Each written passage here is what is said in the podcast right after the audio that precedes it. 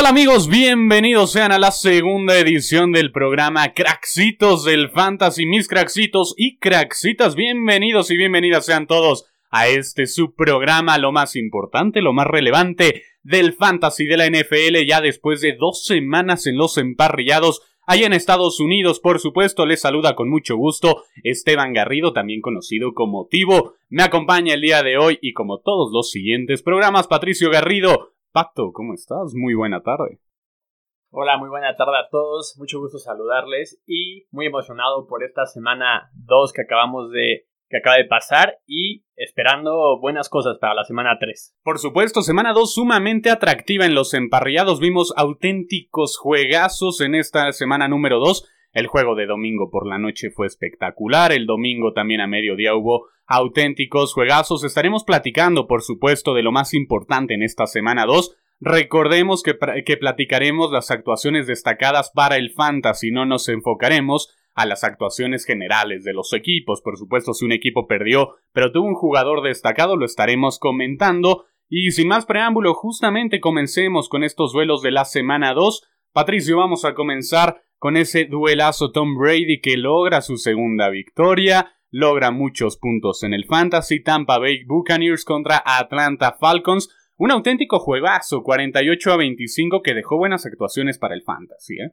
Sí, exactamente, Tivo. Tom Brady con sus 29.6 puntos, la verdad es que está haciendo un crack esta temporada y le está dando mucho juego a los a sus receptores y qué decir de la cerrada Gronkowski, los que lo agarraron, la verdad se están llevando una joya, ¿no? del draft. Sí, totalmente. Y Rob Gronkowski que lleva tres partidos al hilo anotando dos, eh, consiguiendo dos anotaciones, ¿no? Que es un elemento ya sumamente importante para el fantasy, cosa que el año pasado no se estaba dando, ¿no? Tom Brady también un coreback que para el fantasy a muchos no les gustaba, ¿no? Y en esta temporada, a pesar de su edad, viene del campeonato, viene con un equipo que lograron retener en su totalidad el equipo campeón. Y justamente con esto se vuelve una de las armas más importantes. No lo van a encontrar en waivers seguramente, a menos que su liga sea un poco extraña, pero bueno, el que lo tenga seguramente estará feliz, ¿no, Pato?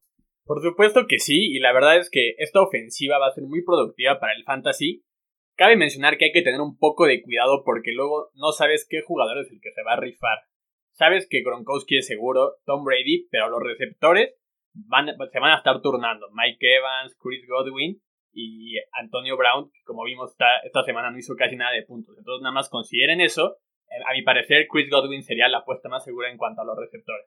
Por supuesto, y también considerar, ¿no? El factor de los corredores en el equipo de Tampa Bay. En el Super Bowl vimos que Fournette fue muy importante, sin embargo, para esta temporada no se espera tanto, ¿no? Si tienen a uno de los corredores eh, de Tampa Bay de titulares, seguramente en estas dos semanas, pues bueno, ya habrán notado que no serán de mucho peso en su equipo en el fantasy. Exactamente, la verdad es que los corredores pues es un pues es un volado ahí porque pues, están usando lo están usando igualmente a tanto a Fournette como a Ronald Jones y no sabes realmente quién se va a rifar.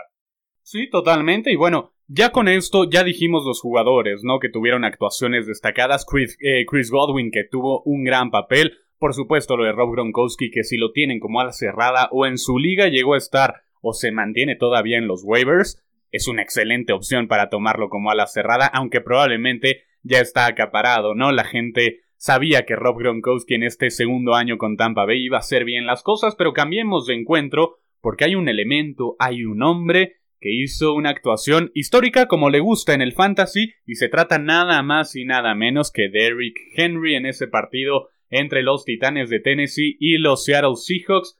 41 puntos, 41.7 para ser exactos lo que consigue Derrick Henry. ¿Qué, te pareció esta actuación, Pato? Parecía que los Titanes iban a tener una noche o un día, una tarde eh, para el olvido y tienen un regreso espectacular y gracias en gran parte a Derrick Henry. Sí, la verdad es que Derrick Henry, había mucha gente que no sé qué pensaba, estaba un poco preocupada con Derrick Henry esta temporada, pero pues está demostrando lo que ha estado, ha estado haciendo durante ya tres temporadas, que es producirnos esto, ese tipo de juegazos en fantasy. Y la verdad es que sus 44.7 seguramente mataron a cualquiera. Por ejemplo, en nuestra liga a mí me tocó ir contra el que lo tenía y obviamente perdí. Eh, fue muy bueno y la verdad es que los Titans, a pesar de que se empezaron viendo mal obviamente en su primer partido, creo que a partir de la segunda mitad de este partido contra Seahawks, se empezaron a ver mejor. Tannehill, aunque no ha sido el mejor coreback, creo que tampoco hay que apanicarse todavía mucho porque están carburando, están tardando, pero están carburando. Totalmente, y además Tannehill no lanza pases de anotación, tampoco los consigue por la vía terrestre, pero superó las 300 yardas, ¿no? Y eso es algo importante, 27 pases completos de 40 intentos. Y aquí no estamos descubriendo el hilo, el hilo negro, ¿no? Derrick Henry, por supuesto que es un jugador que ya todos sabíamos iba a ser excepcional, 182 yardas terrestres, 3 anotaciones por la vía terrestre, 55 yardas aéreas.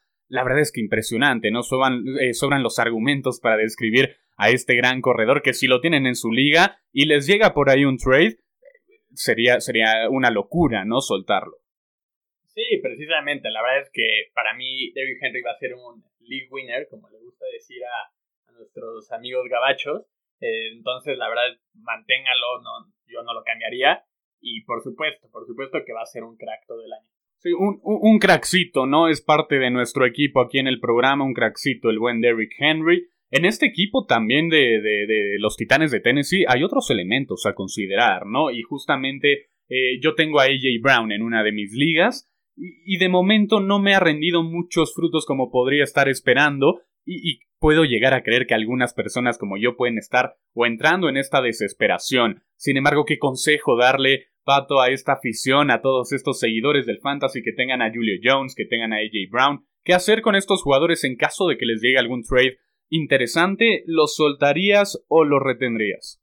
Como mencionamos en el episodio pasado, yo diría no apanicarse. La verdad es que estos jugadores, claro que se ha tardado la ofensiva y mucha gente está preocupada, pero AJ Brown es muy bueno, la temporada pasada lo demostró.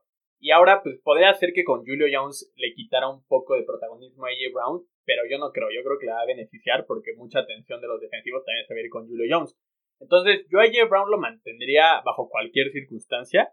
Julio Jones, a lo mejor un trade bueno lo podría considerar, pero la verdad es que mantengo yo los jugadores de Tennessee porque a pesar de que están batallando, me siguen pareciendo armas muy importantes y que como demostraron el año pasado en cuanto a AJ Brown, Tannehill, van a ser muy buenos. Y le metes ahora a Julio Jones, no veo cómo esta ofensiva no vaya a empezar a carburar. Totalmente de acuerdo, ¿no? Y bueno, justamente bien lo dices, lo de Julio Jones termina opacando un poco la actuación de AJ Brown. AJ Brown que tiene únicamente tres recepciones en el partido apenas supera las 40 yardas totales y Julio Jones que tiene más de 120 yardas aéreas, 6 recepciones. Pero bueno, tampoco descubrimos el hilo negro con Julio Jones, es un excelente jugador. Y justamente vamos a cambiar porque el tiempo, el tiempo cada vez es, es, más corto para nosotros y creo que es momento de pasar a una de las actuaciones que yo en lo personal la celebro porque es lo de Aaron Jones que tuvo un juego fantástico con los Green Bay Packers. ¿Qué, qué, podemos decir de Aaron Jones y la combinación de Aaron Rodgers, por supuesto? ¿eh? No, pues la verdad que primero que tú debes estar feliz de que lo tienes en tu equipo, aunque ya había ganado el partido. Sí. Pero no, la verdad impresionante sabíamos que el primer partido de Aaron Rodgers y los Packers no se iba a repetir así de malo. Y que probablemente Rodgers iba a regresar con revancha, ¿no? Y iba a jugar muy bien. Y estamos viendo cómo esta ofensiva, a pesar de que fue muy mala contra Santos, es muy buena realmente. Y, y va a producir muchos puntos de fantasy.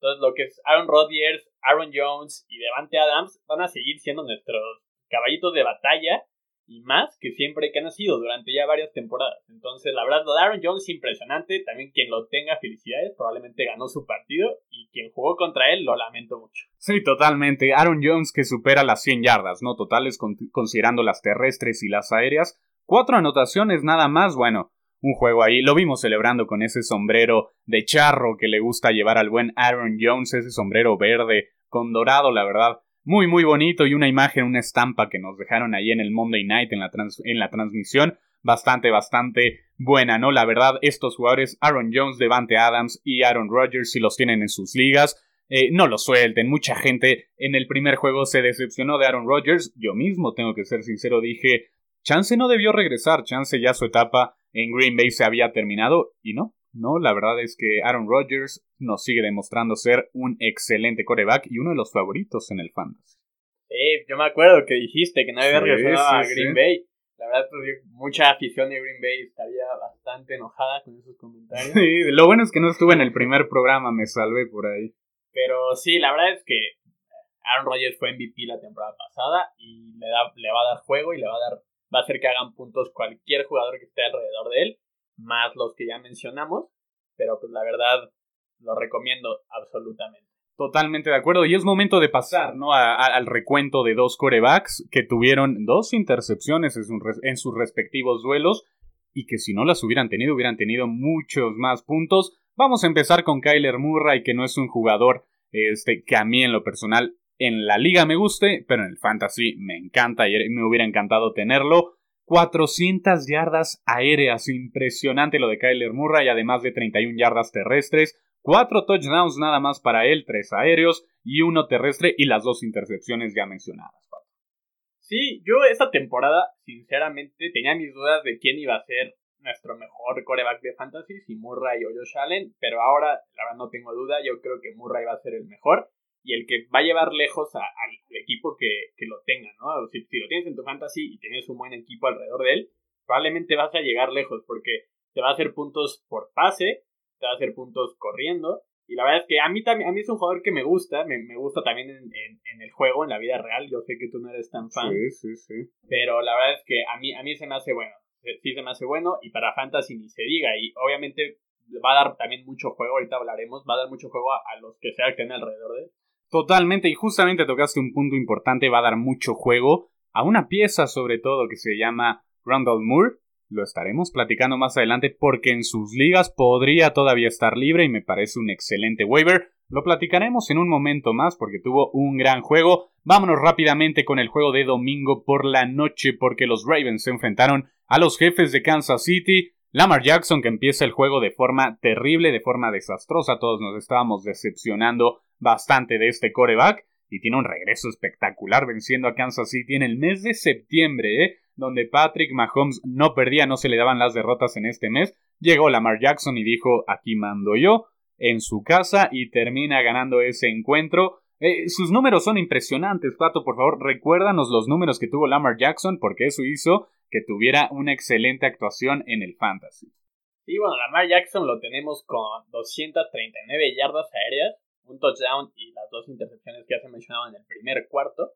Y, como siempre, su habilidad corriendo, 18 carreos para 107 yardas y dos touchdowns terrestres. ¿Qué más puedes pedir? Nada, nada, nada. La verdad, otro jugador que yo tengo en mi fantasy y que me hizo muy, pero muy feliz esta semana. Y justamente creo que en este equipo de los Ravens pueden encontrar un par de waivers interesantes, ¿no? Para esta semana 3 y en adelante, ¿no? No, no, no solo serán para esta semana 3, también los estaremos eh, platicando ya en un momento. Bueno, creo que ya es momento, ¿no? De empezar con los waivers. Eh, sin más preámbulos, vámonos con esto. Y hay que empezar con este juego, ¿no? ¿Quiénes, eh, ¿Quiénes creemos que todavía pueden estar libres en una que otra liga y que serían grandes opciones? Sobre todo en la, en la cuestión de los acarreos, ¿no? Para el equipo de Ravens, porque sabemos las lesiones que han sufrido en esas áreas.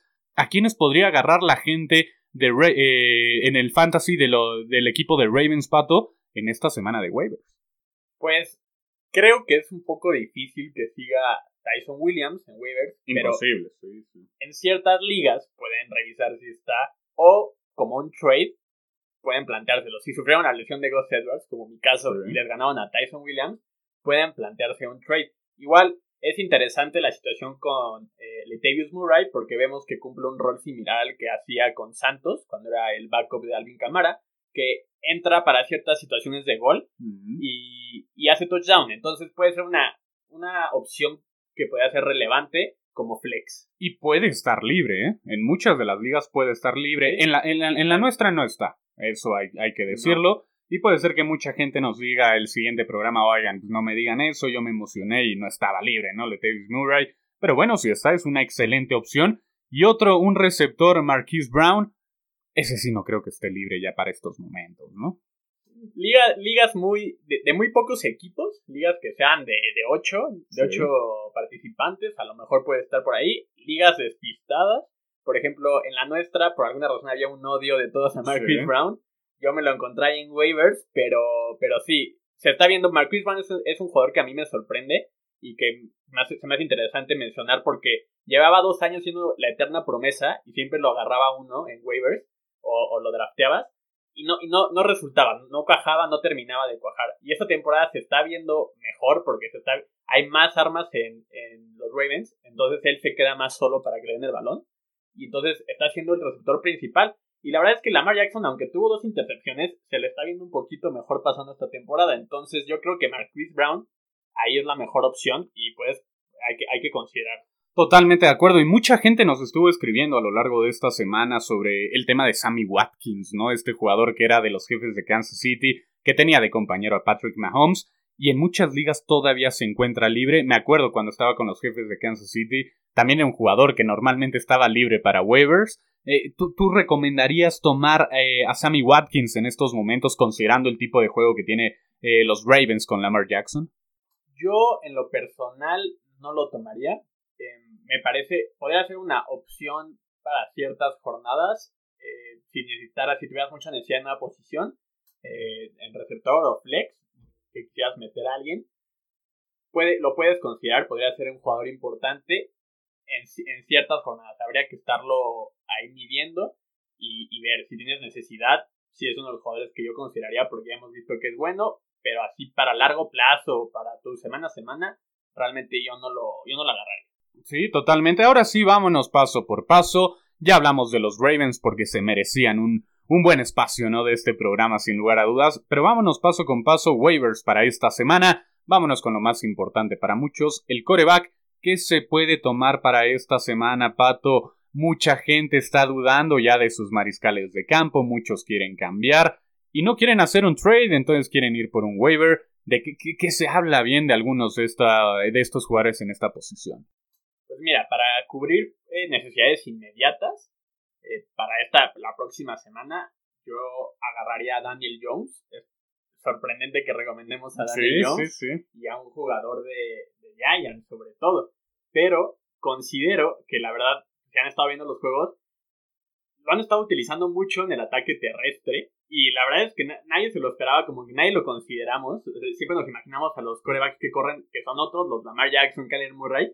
Pero Daniel Jones vuela, sinceramente. Vuela, vuela. O sea, su trompicón del año pasado, la verdad, muy mala suerte, le dio muy mala fama, pero vuela. Entonces, la verdad, yo creo que es una buena opción. Ahorita está entre los que más han puntuado. Y tiene un partido favorable contra Atlanta. Claro, claro, justamente es un partido que Atlanta viene de perder, por, eh, le, metieron 48 puntos, sí fue el, gran Tom Brady, pero bueno, creo que es una buena opción. Justin Fields, ¿qué te parece Justin Fields? Ese sí puede estar libre en muchas ligas, ¿eh? Porque no empezó como titular, Pato. Sí, pues Justin Fields a mí es de las opciones que más me gusta para esta temporada como largo plazo y como un candidato para hacer, tener un, un breakout, para surgir de la nada y ser bueno. Entonces yo a él lo recomendaría más que así para el próximo juego, pero hay un poco de duda porque escuchamos a Nagy que dijo que si Dalton se recupera jugaría. Quién sabe por qué lo ama Nagy, ¿no? A, Dalton, pero si no llegara a jugar Dalton, obviamente yo lo recomiendo para esta semana, pero también para largo plazo, porque creo que tiene el potencial de elevar a la, a la ofensiva, eh, potencializarla, y además, como sabemos, es perfecto para fantasy, pues lanza y corre, ¿no? ¿Qué más podemos decir? Sí, totalmente. Además, eh, Justin Fields sí tiene una buena actuación. No descartemos que se pueda quedar con el puesto de titular en las siguientes semanas, pero vámonos un poquito más rápido. Un coreback más para recomendar en esta semana 3. Yo otra recomendación que haría sería a Sam Darnold, porque la verdad es que lo, lo hemos estado viendo que pues, en Jets estaba totalmente en una situación poco favorable que lo hacía parecer mucho más muy malo, sinceramente, y, no, no, es tan, no es tan malo, la verdad es que se le está viendo bien y la ofensiva de, Carolina es bastante buena.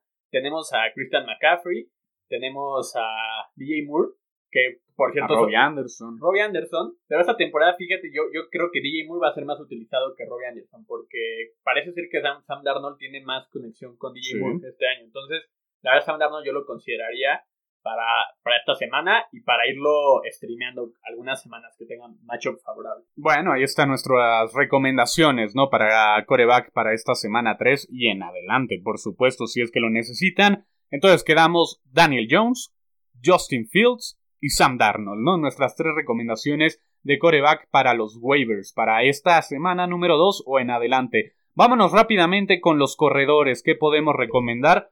Hay uno por ahí en los vaqueros de Dallas que muchos no le hacen caso, que se ha quedado ahí a la deriva, que se queda en los waivers y podría ser bueno para un equipo, para, por ejemplo, yo, que no tengo corredor eh, titular en mi equipo, que me falta un corredor. ¿Quién, ¿Quién podría agarrar, no, Pato, para esta semana? No, la verdad es que Tony Pollard se me hace una gran opción a mí.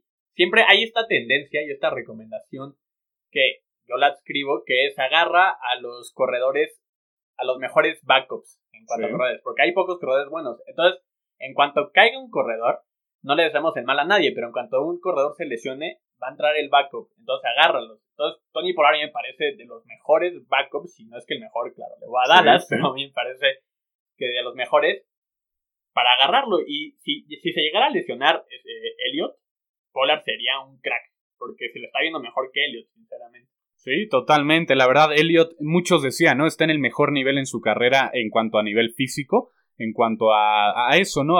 que se ha, ha, estado bien, se ha mantenido bien, sano, y, creo que ha bajado varios kilos, entonces eso lo ha mantenido bien. Y no sé si le esté beneficiando o no, pero bueno, Tony Pollard es una gran opción de waivers para eh, corredores. ¿A quién más? ¿A quién más podríamos recomendar? Hay una, también hay una recomendación eh, para que, que ha surgido en estas primeras dos semanas, que es Cordarrelle Patterson, que en algunas ¿Quién es ese? ¿Quién es ese? Exacto. De la nada surgió. La verdad es que es un jugador que ha estado ya bastante tiempo en la liga y que lo han, han utilizado de diversas posiciones. Yo, yo, yo lo he visto de receptor, corredor y en fantasy, en algunas ligas está listado como corredor y en otras como receptor. Eso hay que considerarlo, pero es una opción que no es mi favorita, pero la verdad la, la podría recomendar, ¿no? Es, es buena si tienes alguna falla en la posición. Totalmente, ahora dime tu favorita, ya que dijiste que, que, no es Patterson, eh, Pollard creo que sí entra, ¿no? Entre tus favoritos, pero en muchas ligas seguramente ya lo tomaron. ¿Quién es tu favorito? Yo sinceramente recomendaría mucho agarrar a James White de los Patriotas, que a pesar de que sabemos que Patriotas luego no es un tan buen equipo para fantasy, este año están cambiando un poco las cosas. Y a pesar de que el, principal es Damien Harry, James White está haciendo, lo están utilizando mucho en el juego aéreo y está teniendo sus oportunidades en el juego terrestre. Entonces, la verdad, creo que es una buena opción, sobre todo en formatos de half PPR o PPR, por el juego aéreo que le están dando. Totalmente. Y bueno, uno más, ¿no? Para irnos un poco más rápido, que se nos está acabando el tiempo. Sonny Michel, ¿qué te parece? A mí me parece muy bien. Gran opción, sobre todo porque con la lesión de Derek Henderson, no sabemos bien qué vaya a pasar ahí, tenemos que estar pendientes de las noticias, pero si se llega a lesionar por un largo periodo, Sonny Michel, la verdad es que podría ser una muy buena opción, porque en RAM los corredores funcionan. Sí, totalmente. Entraría al quite de buena forma, ¿no? Como se le dice. Me parece una gran opción Sonny Michel. Entonces quedamos en Pollard de Dallas, en Sonny Michel de los Rams, en James White de, de los Patriotas. Y bueno, habíamos dicho, por supuesto, uno más, Cordell Patterson de Atlanta. Eh, las cuatro opciones, ¿no? Que recomendamos para esta semanita de waivers. Exactamente, exactamente. También nada más rápidamente échenle un ojo a Alexander Mattison por si se lesiona Dalvin Cook. Considérenlo, pero solo si se lesiona Dalvin Cook. Sí, sí, sí, hay que, hay que poner un ojo, por supuesto, ahí. Vámonos rápidamente con los receptores porque ya habíamos adelantado brevemente. Rondal Moore de los Cardenales de Arizona y con Kyler Murray. Es una excelente opción. Yo lo tengo. Eh, la verdad no sé ni por qué, pero lo agarré al inicio de la temporada, lo agarré en el draft y lo tengo ahí y lo he mantenido en la banca los dos juegos y me arrepiento en esos momentos, aunque bueno, gané la semana pasada, entonces estoy tranquilo, pero lo dejé en la banca y honestamente me arrepiento un poco, ya no va a volver a pasar, va a entrar a mi cuadro titular, pero seguramente en muchas ligas está libre, ¿eh, Pato? Sí, pues a ti te está funcionando bastante bien tu estrategia de ir por novatos, que la verdad, cuando la agarraste, agarraste una ronda tardía, siempre es bueno ahí apostar, pero me, me sorprendió. Ahorita cuando vi, no me acordaba quién lo tenía, vi que lo tenías tú y dije... Dio coraje, dio coraje. Pero sí, eh, lo recomendamos, es mi recomendación principal para receptor. Una ofensiva como la de Arizona, siempre te conviene tener a los jugadores de Arizona, los receptores. Como ya vimos que el Murray va a ser muy bueno, está siendo muy bueno. Entonces, a pesar de que el principal es de Andre Hopkins, Randall Moore va a ser bueno porque es una ofensiva con mucho volumen. Entonces, totalmente recomendable. Y la marca que tiene de Andre Hopkins, ¿no? También hace que Rondell Moore eh, tenga espacios, ¿no? Y eso me parece muy importante. ¿Qué te parece Sterling Shepard de los gigantes? los receptores de los gigantes están siendo eh, impresionantemente relevantes esta temporada. Shepard es alguien que ya ha sido muchos, muchas temporadas ha sido una opción de waiver, luego lo quitan, luego no te gustan los jugadores de gigantes, pero este año Gigantes se está viendo bien, tienen muchas armas y las que más están resaltando una de esas es Shepard. Entonces, sí lo recomiendo, lo recomiendo agarrar junto con Daniel Jones para algunas semanas. Sí, totalmente de acuerdo. Eh, otro receptor rápidamente para analizar el partido de jueves y la semana 3, un receptor más que decir, Pato. A mí me gusta mucho la opción de Tim Patrick de los Broncos. Ya lo mencionábamos, mencionábamos en el episodio pasado, pero como se lesionó Jerry Judy, está siendo la segunda opción detrás de Kurtland Sutton. Pero desde la temporada pasada ya habíamos visto que Tim Patrick hace touchdown en casi todos sus partidos en los que es de los, es de los receptores principales, como está sucediendo ahorita. Entonces yo lo recomiendo mucho.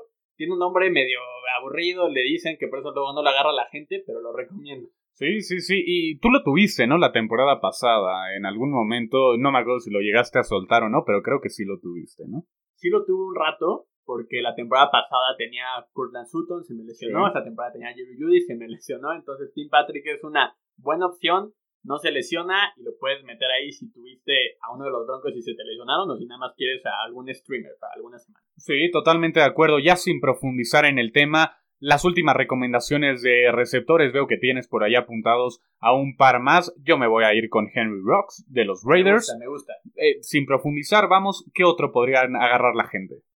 KJ Osborne de los Vikings. La verdad, Ahí tienes a Adam Thielen, tienes a Justin Jefferson, es un tercer receptor. No lo recomendaría si esperas que sea tu receptor principal, pero como streamer, como tercer receptor, la están utilizando mucho y ha tenido dos muy buenos partidos, entonces tenemos que empezar a considerarlo más. Totalmente de acuerdo. ¿Alguna recomendación más en alguna posición o nos vamos ya a profundizar con el juego del próximo jueves? Porque va a estar interesante sin duda alguna, Pato.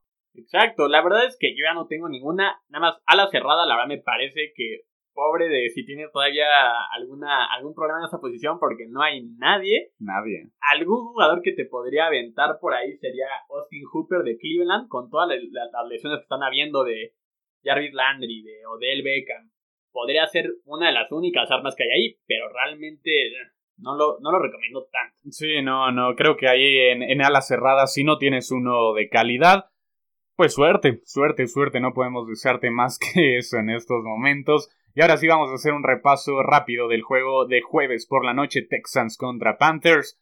¿Qué podemos esperar de este juego? Lo de Tyrod Taylor, pues bueno, se, nos cae esa pieza, ¿no? Lamentablemente. Sí, la verdad es que Tyrod Taylor estaba haciendo muy buen coreback. Podía ser bueno para en algunas ligas que tuvieras mucha necesidad o que tuvieras una lesión para alguna semana estaba siendo sorpresivamente bueno, un equipo que se esperaba que fuera malísimo. Entonces, eso va a disminuir el valor de los jugadores de los Texans. Y el único que tenía valor realmente ahí era Brandon Cooks. Creo que va a seguir siendo bueno, pero no sé si sigue haciendo tantos puntos. Y para Carolina sí podemos recomendar, o bueno, no, recomendar, seguramente la gente ya lo tendrá, ¿no? Que podemos decir de Christian McCaffrey, que bueno, es un jugador, una superestrella en la NFL y seguramente tendrá una excelente actuación al igual que DJ Moore y el coreback que ya habíamos mencionado justamente de este equipo, ¿no, Toto? Exactamente, como ya dijimos, Sam Darnold, buena opción para jugarlo esta semana, va contra los Texans, que van a tener como coreback a Mills, entonces no creo que vayan a ser muy buenos. Y DJ Moore, yo, yo creo que va a ser mejor esta temporada que Robbie Anderson, entonces lo recomiendo más tener. Sí, yo estoy totalmente de acuerdo. Desde la temporada pasada, ¿no? Ya dejaba cosas importantes. Vamos a hacer un repaso rápido de los juegos para esta semana 3. Eh, Chiefs contra Chargers, Jaguars contra Cardinals, Browns contra Bears, Bills contra Washington. Ese juego me gusta. Titanes contra Colts, otro juegazo sin lugar a dudas. Patriots contra Saints, Giants contra Falcons, Steelers contra Bengals, Lions contra Ravens, Broncos contra Jets, Raiders contra Miami. Espero que mis delfines puedan conseguir el triunfo aunque sin Tua lo veo, lo veo, lo veo simplemente complicado. ¿eh? Sí, sí, sí. Eh, pero bueno, si tienen a la defensiva de Miami, que en el juego pasado le fue muy mal contra los Bills, no la suelten, es una de las mejores defensivas y es una de las defensivas que más consigue intercepciones y balones sueltos, ¿no, Pato? Entonces, no soltar a esa defensiva. Tenemos eh, también estará el juego de Rams contra Bucaneros, Vikingos contra Seattle, 49ers contra Packers, Cowboys contra Dallas eh, contra Eagles, que será el duelo con el que cierra, ¿no? ¿Qué defensivas podría usar la gente para estos juegos? Yo la verdad, como tú sabes, soy muy aficionado, o soy más eh, partícipe de estar cambiando de defensiva semana a semana. No me gusta agarrar una. Igual si te gusta, la de Miami sería una que recomendaría que no tiraras. Si te gusta conservar una toda la temporada. A mí como me gusta irlas cambiando, te recomendaría para esta semana la de Broncos, que va contra los Jets. Vimos la semana pasada cuántas intercepciones tuvo Zach Wilson. ¿Cuatro? Sí. La verdad, la recomiendo mucho. A la de Broncos, la de Panteras. Panteras está haciendo un buen equipo en global y va contra Houston, como ya vimos, todos la recomiendo. Un Houston con muchos problemas, claro. Y por último, la de Cardinals. La de Cardinals que va contra Jacksonville, que estamos viendo que están teniendo problemas. Trevor Lawrence, muchas intercepciones. Entonces, la de, la de Cardinals es una defensiva que recomiendo. Y honestamente, aunque sea mi equipo, la de, la de los Raiders, ¿no? Contra Miami sin Tua, creo que. Creo que es una, una buena opción para esta semana. Sí, que esperemos que Tua no se lesione por mucho tiempo. Decían una o dos semanas, ¿no? Sí, y ahora todos lo queremos ver jugar. Es mejor cuando hay competencia, pero es una buena opción la de Raiders. Pues bueno, ahí estuvo el programa Craxitos 2. Craxitos.2 fue nuestro segundo programa. Así nos vamos a ir todas las semanas con dos programas. Hay que recordarle a la gente, Pato, qué días nos van a poder estar escuchando. Por supuesto, los programas se van a quedar ahí, los van a poder escuchar, pero qué días estaremos sacando al aire nuestros programas. Recuerden que nos pueden escuchar todos los martes analizando los waivers y los viernes dando el previo de la semana que viene. Eso, ahí está la explicación. Los martes para que conozcan los waivers que pueden agarrar y los viernes el previo, ¿no? Ya, si que hay una lesión de última hora, cosas por el estilo, dar recomendaciones de, de, emergencia, ¿no? Para la gente que luego se empieza a volver locos. Hemos, hemos tenido esa sensación y no es bastante bonita. para eso estamos nosotros, ¿no? Para recomendar a la gente y guiarlos por el buen camino a que sean los ganadores en su fantasy. No me ha tocado ser ganador, pero espero que este año sí, ¿eh? Sí, pues la verdad es que hay mucha competencia, tú tienes de los buenos equipos en nuestra liga y pues esperemos ayudemos a, la gente a que domine su liga y a que la verdad le, se burle, se burle sus amigos de, de que les ganó, de que les ganó el dinero y todo. Eso, eso, si se llevan una lanita mejor y luego nos invitan ahí a celebrarlo, por supuesto. Así llegamos al fin de nuestro segundo programa Craxitos y Craxitas. Muchas gracias por habernos sintonizado. Estaremos aquí compartiendo lo mejor de la NFL semana con semana. Muchas gracias, Pato. Muchas gracias a todos por escucharnos. Nos escuchamos pronto y pues la verdad que tengan una muy buena semana de fantasy. Una excelente semana de fantasy es lo que les deseamos a todos y cada uno de los que nos escucharon. Muchas gracias. Esto fue Craxitos del Fantasy.